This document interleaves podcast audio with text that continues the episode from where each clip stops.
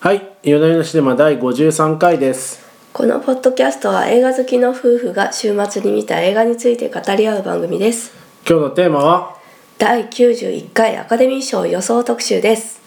まず声があれですね荒れてますね そうなんです実は私が風邪をひいておりまして昨日今日と熱を出していて映画を見れていませんそのため今回は特別にアカデミー賞予想特集という趣向でお送りしたいと思いますまあ斬新な試みでいいんじゃないですかねはいあんまり段取りはなくやっておりますので、はいまあなんとかしてちょっと多めに見ていただけるとありがたいです。 でですね、えー、とアカデミー賞日本時間25日の午前中に発表がございます。おということはもうあれですねもしかするとこの放送をお聞きの時間には発表されているかもしれないという、まあそうですね明日はい聞いてらっしゃる方には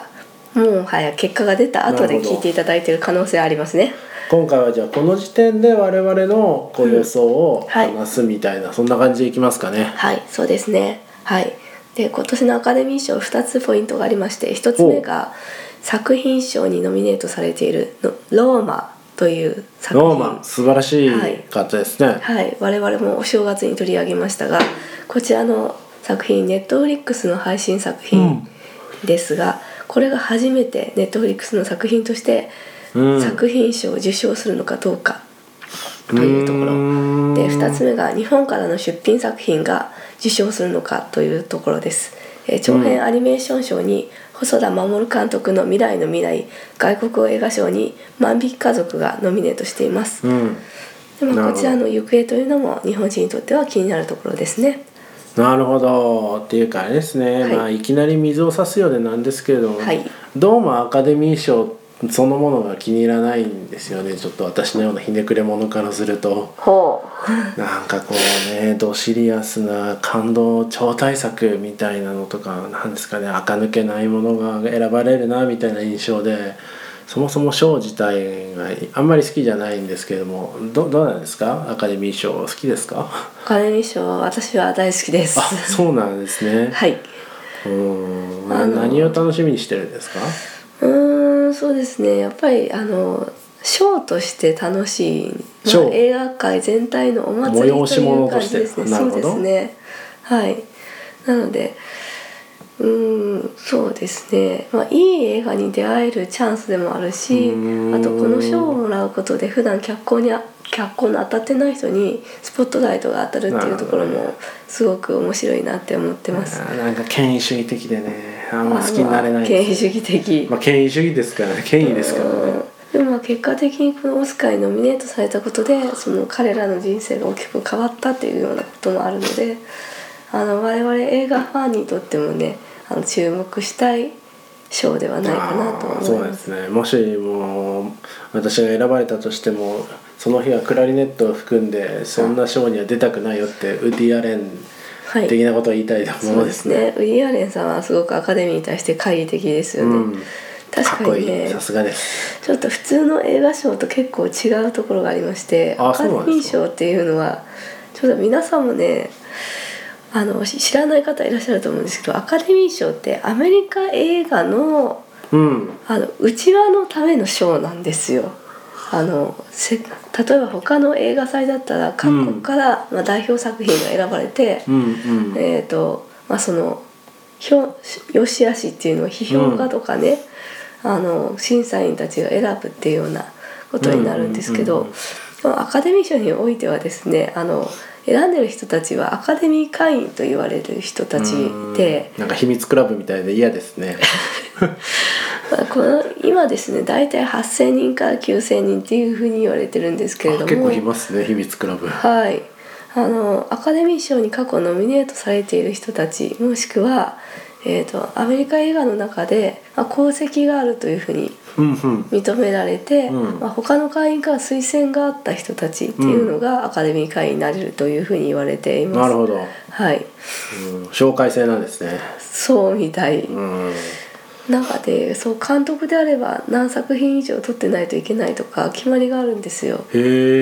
でえ。なんでまあ「おいそれ」って私もアカデミー会員になりたいですというふうに手を挙げてもなれないっていうへえ。まあ、名誉ある名誉ある会員なんですけどなるほもどねでこの会員たちがアメリカ映画の中で良かった映画っていうのをこう投票して決める賞なのでなるほどあの基本的にはその内輪のためのうん賞なんですよなるほね。どねはい、なるほどまあそういうなんであの通常の映画賞であれば作品の良し悪しだけが本当は、まあ、ピックアップされるところなんだけれどうも、んアカデミーにおいてはそれ以外の要素っていうのが結ほ構うありまして、まあそうさなっんできすね夫が言ったようにですねちょっとあのハートウォーミングな作品が選ばれがちとなんかかねうんなんかバタ臭い感じがしますけどねとかあの、まあ、工業面で成功している作品がうん選ばれがちだったり、えーまあ、あとは何でしょう、まあ、人物賞で人物というか俳優賞とかであればうん厚労省的なものっていうのが結構入り込んでいて、へまあ、例えばえその会員たちの間で尊敬してるんだけどこれまでそう取れていないみたいな人に対してはへー結構賞を出すっていうあの傾向がありますね。うーんなるほどねそうなんですだから過去のアカデミー賞を見るとですねあれなんでこの人ここでオスカー取ってんだろう前の作品の方が良かったのにみたいな時あるんですよ へえまあじゃあアカデミー賞みんな信頼しないと、しないしないあ違う、まああとね時代の空気みたいなのもあるんですよねやっぱその時まあの確かに勢いみたいなのがあって、うん過去のまあ前哨戦でいっぱい賞を取ってるとそのアカデミー賞の取りやすいとかねなるほど、まあ、そんなこんなのアカデミー賞なんですけど、はいまあじゃあ我々の予想などを言いつつダラダラと言ってみましょうかはい終わりましたじゃあまずは作品賞から作品賞からはい作品賞にノミネートされているのは8作品「ブラックパンサー」「グリーンブック」「ブラッククランズマン」「ローマ」「ボヘミアン・ラプソディ」「アリー・スター誕生」「バイス」「女王陛下のお気に入り」です。うんで今年ですね割と派手な作品が多いと思うんですけども派手あのなるほどブラックパンサーとボヘミアかン・ラプソディそう「ボヘうミアン・ラプソディ」「アリー・スター誕生」とかうん確かにはいどうやらですね去年視聴率が最低だったらしいんですようね。ーんそれでアカデミー賞としてもですねちょっと人気作品入れとかないと視聴率取れないんじゃないかということを考えたのか去年何でしたっけシェイプ・オブ・ウォーターでしたっけそうですそうですあー去年はねちょっと渋めな作品が多かったんですよなるほどでその結果やっぱり一般の視聴者に受けな かったみたいっでていうかっていうかいろいろおかしいですねもうすでにそ故う障そうすでにおかしいんですよまあいいですはいなるほど視聴えー、視聴率ねなんであのブラックパンサーなんかは特にですね人気枠でノミネートされてますねなんだよ人気枠って ねちょっとみんなブラックパンサー好きでしょみたいな感じで入れられちゃってると思います。なるほどわかりましたはい。じゃあこでこから予想今年ははをいしていくと、今年はですね、ローマとグリーンブックの一騎打ちであろうというふうに言われていまして、ああこのグリーンブックっていうのは、まあまだ日本公開前ですよねえーとね、グリーンブックは今公開されてんのかな。うーんなんかあらすじを見ましたなんか確かにアカデミー賞っぽい感じ3で月すね1日から。あ、そうですね。そう、これいかにもね、アカデミー賞いかにがもア好カデきミーな賞タイプの映画なんです人種差よ。別がとなんかね友情みたいなはい、あのトロント映画祭でも観客賞を受賞していてジ、ャズピアニストとまあ、すごくあのハートウォーミングな作品なんだろうなっていうのがうん容易に想像できる、はい、白人の用心棒と黒人のピアニストが、まあ、差別吹き荒れる時代に何も一緒に旅行してなるほど心を通わせていくというストーリーでございますね。はいで予想はね予想はですねこれすごく難しいんですよ。あの従来であれば全米制作者組合賞っていう賞が結構この作品賞の行方に大きく絡んでいてうんでここで賞を取ったものがそのまま作品賞を取ることが多いんですけれども、うん今年はグリーンブックだったんですねですが今年は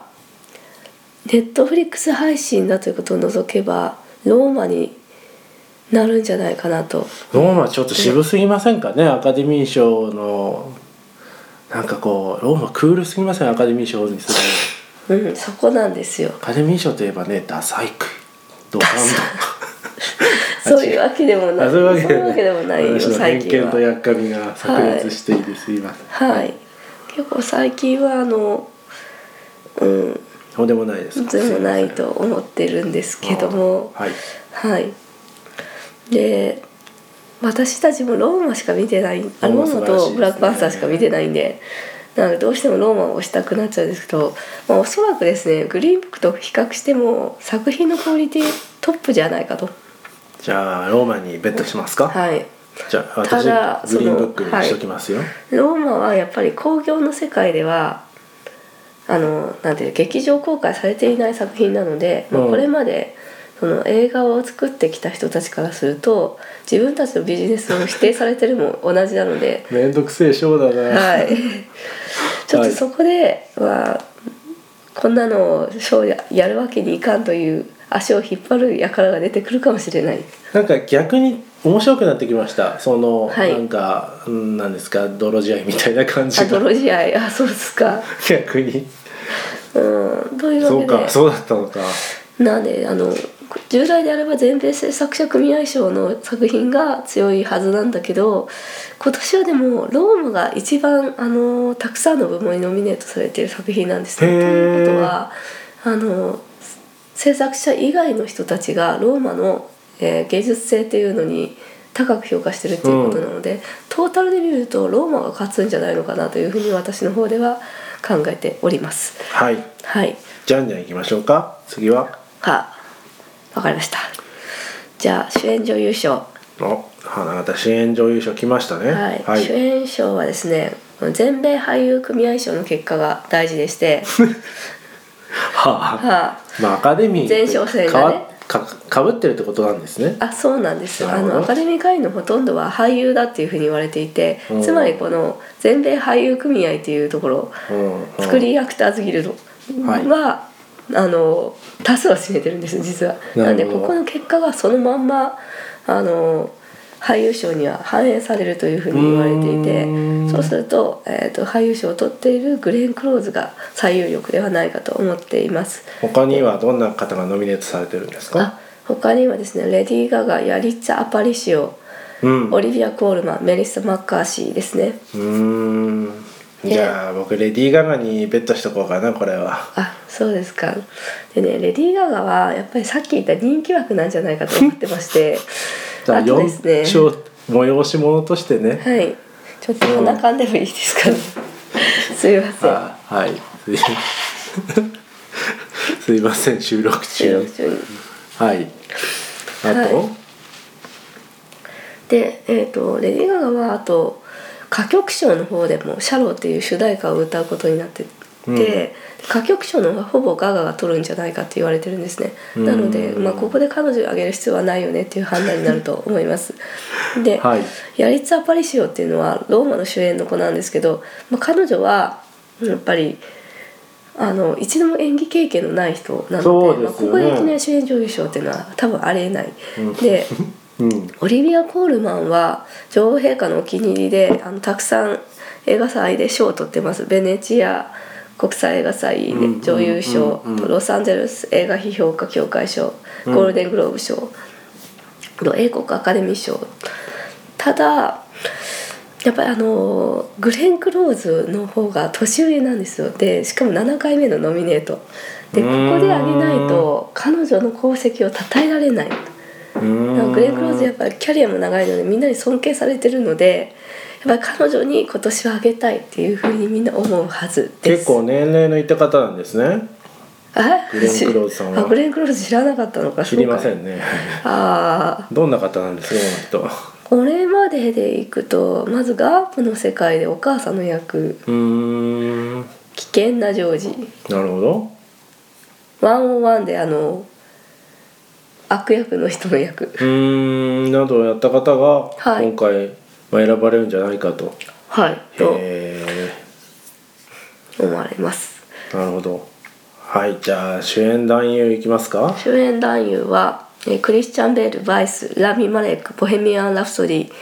アリスター誕生ブラッククープブラッドリー・クーパーグリーンブックのビゴ・モーテンセン永遠の門ゴッホの見た未来のウィレム・デフォーですうんでこの中で全米俳優組合賞はラミ・マレックが取っていてゴールデングレーブゴールデングローブもラミ・マレックでうーんもう一つクリスチャン・ベールがゴールデングローブを取っています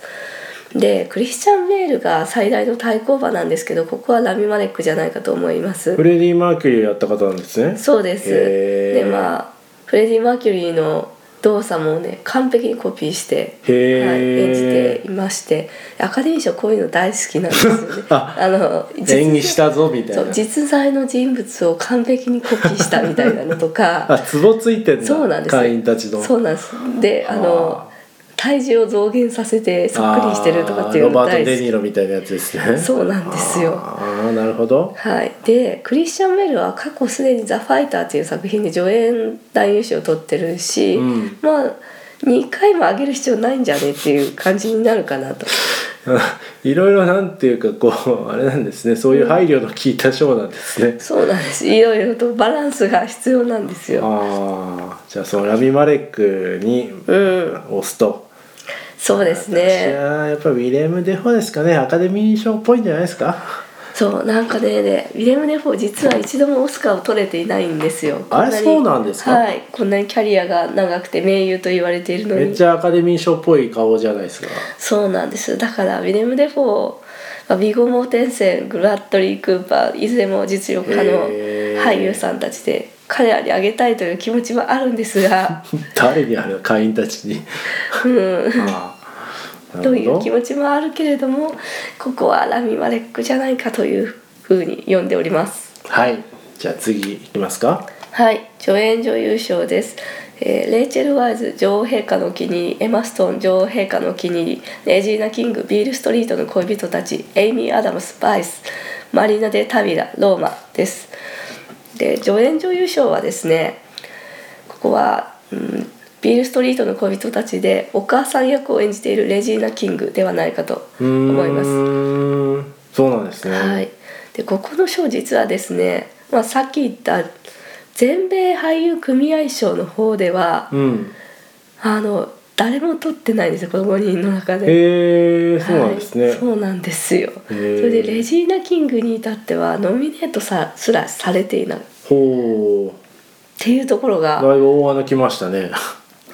はい、ちょっとここは番狂わせがあるんですけれどうも、ーんでそれでもレジーナ・キングにした理由としては、まあ、彼女もずっとあのキャリアの長い女優さんで、うんうん厚労省的に彼女にっていう意識が働くんじゃないかなと 思っていまます。たは厚労省ですか、い、でまあ対抗馬としてはレイチェル・ワイズなんですけれどもレイチェル・ワイズは過去、えーとオスカー取っているので、うんまあ別にいいんじゃないっていう 気持ちになるんじゃないかと。で、はいまあエイミー・アダムスですよねあとはねで彼女はもう6回目のノミネートでうんでなんとか彼女にあげたいっていう気持ちはあるんですけれどもただ実力派実力者なのでまた来年もあるかもねっていう全く意味がわからないですねその俳優そうなんですよねはいなんで、なるほどね今年もしグレン・クローズが主演女優賞を取ったらエイミー・アダムスは最多ノミあのオスカーを取ってない人の中で最多ノミネートになってしまうおお無冠の帝王みたいな無冠の帝王そうそうあっていう形になるそうです。ーへえなるほどもう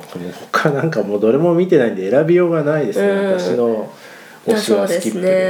で。でレイチェル・ワイズとエマ・ストーンはですね同じ女王陛下のお気に入りっていう作品なので、どうしても票が割れてしまう可能性がありますね。なるほど、でエマ・ストーンはあと「ララランド」で主演女優賞を取っているので、うんやっぱり過去受賞している人よりはあの取っていないレジーナ・キングにっていう気持ちが働くんじゃないのかなと思っております。はいじゃあ助演男優賞いきますかはいい、助演男優賞はですねマハーシャラ・アリグリーンブックアダム・ドライバーブラック・クランズマンサルム・エリオットアリー・スター誕生リチャード・イー・グラント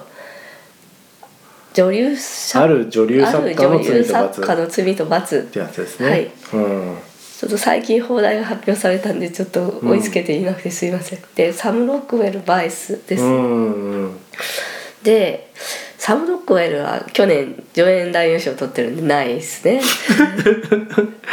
いやーなんかいろいろ賞としての疑問を感じますね 感じますけど、まあそういうもんなんですよ、はいでまあ、でもだんだん面白くなってきましたね逆にでですね、一昨年ムーンライト」で助演男優賞を取ったマハーシャラ・アリなんですけれども、はいはいはいまあ前哨戦の結果見るとほぼここはマハーシャラ・アリで決まりだろうとうーん思いますう今年もゴールデングローブ全米俳優組合賞を取っていますーんはいここもはいうどれも見てないんで、私はノーコメントでいきましょうか、はい、ここまあ対抗馬としてはサム・エリオットなんですけれどもアリー・スター誕生でうんブラッドリー・クーパーのお兄さん役を演じてるらしいんですうんお兄さんにしては年離れてないって思ったんですけど、うんまあ、ここでですねあのサム・エリオットさんもずっとキャリアの長いうん俳優さんなので厚労省的な意味合いで受賞もありなんですけどただやっぱりマハーシャラ・アリの方が勢いがあるんですよねやっぱり今はあはあ旬というか。へえへえはい、なんでじゃあおそらくここはマハーシャラで決まりっていうふうに思っていますはいで次監督賞です監ね督、賞えーアルフォンソ・キュアロンの、まあ、パベル・パブリコフスキ「コールド・ウォー」「あの歌」「二つの心」「アダム・マッケイ」「バイス」「スパイクリー」「ブラック・クランズマン」「ヨース・ランティボス」「女王陛下のお気に入り」監督賞はですねおそらくアルフォンソ・キュアロンまあアルフォンス・キュアロンでいいんじゃないですかこれは、そうですね他見てないですが、まあ、なかなかあれは超えないんじゃないですかね、そうあの今回やっぱキュアロンさんは脚本もやって監督して撮影をしてで、まあ、制作もやってる、うんそうですよねですよねでこういうあのメキシコを舞台にしたスペイン語の映画っていうところで、うんやっぱりこの制作のやっぱりなんですよチャレンジ性みたいなところうもんすごく評価されてると思うしやっぱり彼のあの監督としての力量とか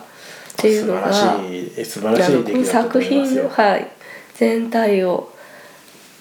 あ素晴らしいものにしているんでやっぱここはキュアロンで決まりなんじゃないかなって思いますはいただここで監督賞を取ることが確実視されてると作品賞の方が揺れるかもしれないなっていうそうですかやっぱりあの複数の賞を一つの作品に集中させるよりもこっちで取ってるからいいよねみたいな意識がどうしても働くんです不よ思議ね。ですねはあはいそうなんですよ、ね。大学受験だったら訴訟になりますねそれは、問題ですよね。本当ですよ。いろいろ忖度があるんで本す。当ですよはいはい。というところです。はいでは、えー、と注目の日本作品の2つの賞いきますが、うん外国語映画賞であごめんなさいちょっと待って監督賞で付け加えるとしたらスパイク・リーがもしかしたら対抗馬になりますう。ーんブラック・クランズマンあの実はスパイク・リーも一度もちゃんとオスカーを取れてないんですね2015あ年にそうなんですね、はい取ってそうマルコム X とかで取ってそうな取ってそうな雰囲気なんで雰囲すけ気どがありますノねミネートはされても取ってないんですよあそうなんだで2015年に名誉賞っていうのをもらったんですけど本物の名誉賞 ですそうなんです、はいただあのその時ですねオスカーが白すぎる問題白人ばっかりだっていう抗議が吹き荒れていてでスパイク・リーもそれに抗議するために欠席してるんですよ授賞式ねを。おーまあこの秘密クラブが気にならなかったんじゃないですかねまあそれはあると思うよね。でスパイク・リーはあのやっぱりみんな彼を尊敬してるんでうん賞をあげたいっていうふうに思うなるほど監督の一人なんですよ。え今度ーこ、そちゃんとした賞をあげたいと。なるほなどんでまあ対抗馬としてはスパイク・リーでもキュアロンでここは決まりかなっていう感じがしています。はいじゃあその他の賞行ってみましょうかはい、で外国語映画賞ですが、ここでは万引き家族が入ってるやつですえー万ね、引き家族をはいちょっとレバノンの作品は何て読むか、うんまあ外国語ですから、はね、いあと「ローマ」「コールド・ウォー」「あの歌2つの心」「ネバー・ルック・アウェイ」ドイツうんなどがありますが、まあ、ここはローマがやっぱり最有力ですねう。ーんでね過去外国語映画賞を取って作品賞と両方取ったっていう作品がないんですよ。うーんうん、なるほどでここでまあどうも確立されてるのどやっぱりその作品賞にどう反映されるかっていうとこですかねはい対抗馬としてはコールドウォーなんであら是枝さんはまだちょっとまあ、いまいちですか家ね、族はね厳しい3番手か4番手なんじゃないかなっていうふうにそ思もってそるも是枝さんにも厚労省あげといた方がいいんじゃないですその賞はねでも是枝さんやっぱカンヌで愛されてるから、まあアねカデミーじゃなくてもいいっていう感じもするけどねかはいはいじゃあ最後アニメですかねはいアニメーション長編アニメーション映画賞なんですが「インクレディブル・ファミリー犬ヶ島未来の未来」「シュガー・ラッシュ・オンライン」「スパイダーマン」「スパイダー」んばスパイダーバーススパイダーバーススパイダーバーススパイダーバースで、うんはいちょっと書いとこう、うんはいでここはですね「スパイダーマン」「スパイダーバース」あそうなんですね「インクレディブル・ファミリー」とか「シュガー・ラッシュ」とかはい「まあ、犬ヶ島」とかいいの揃ってますねここは、はい、で「インクレディブル・ファミリー」と「シュガー・ラッシュは」まあ、大ヒット作の続編っていうこ確かとになんで確かにまあ、オリジナリティっていうところでやっぱりちょっと落ちるんですよそうかでそれはそうかも犬ヶ島っていうのは、まあ、ちょっとちょっとですかちょっと小さすぎるかないかんせん規模が。まあアカデミーっぽくないですけどねやっぱりね、こういうのはねで未来の未来は本当入ったのが奇跡って感じ よすいかまったせでんねすよいや未来日未来本代表として入って嬉しいですけど、はい、細田さんを応援しましょう、うんはいであのスパイダーマンに関しスパイダーマンスパイダーバースに関してはそスパイダーマンなんてさっきの「インクレディブル・ファミリー」じゃないですけどもう確立したねキャラクターですけどねあーなんですけどあのちょっとストーリーが今までとは異なっていあてそうなんですね、うーはんい、であと作画がちょっと面白いんですよねうあーんの予告編見ていただくと分かるんですけどちょっと特徴的な作画になっているんですよ。うでこーんの辺りの独創性みたいなところがやっぱり評価されてるポイントかなって思いますね。はいなるほどへえちょっとこの「スパイダーマン・スパイダーバース」は楽しみですねそうですねこれ本国では結構ヒットしているのでへえその辺りのまあ興行成績っていうところも見られてると思います。はい一気に、はい一気に来ましたねなんかでもここまで話すとなんか意外と興味が出てきましたねあ良かったです。うんアカデミー賞に興味のないこ方もの。後ろのドロドロ現金が ド逆ロにドロ逆に興味引きましたね、まあそうですね。そうだったのかってこ厚労省とか、厚労省とかそういうところね。なんだそりゃっていう観点もいっぱいあって、そうなんです。あのアカデミー賞の会員白人のおじいちゃんたちが多いんです ね。60代以上の白人男性が多いっていうふうに言われていてな、るほどなんでその彼らの好みとかツボを抑えるっていうのも結構アカデミー賞では大事なところですかね。はいじゃあそんなこんなで明日の発表どうなるかっていうのを楽しみにしいていたやだくと楽しみですね今年はなのしますかで、ねローマが果たして何部門取るのかネットフリックス作品として初めて賞を受賞するのかっていうところですかねあ賞というかあの作品賞を受賞するのかっていうところ、うんうんあとはまあ日本からの出品作品っていうのもおそらくまあ賞は取れないと思うんですけ ど楽しみにでもして、はいノミネートされるだけで大変な栄誉ですからはいはい わかりましたじゃあ私もちょっと楽しみに発表を見見よ見守りたいと思います、はい、ただね私もね毎年ぼんやりと予想はしてるんですけど大体あの外れるんでへえんかここれこがま面での白いところなんですよ話それなりに説得力がはいあった風に聞こえましたけどね結じゃ構あ前哨戦の結果見てあ今年はこれだろうなって思っててもあれそっち行ったのっていう時ありますんうでーんなので明日の結果をぜひ皆さんも楽しみにしていただければと思いますはいじゃあ今週はこんなところですかねはいありがとうございましたありがとうございました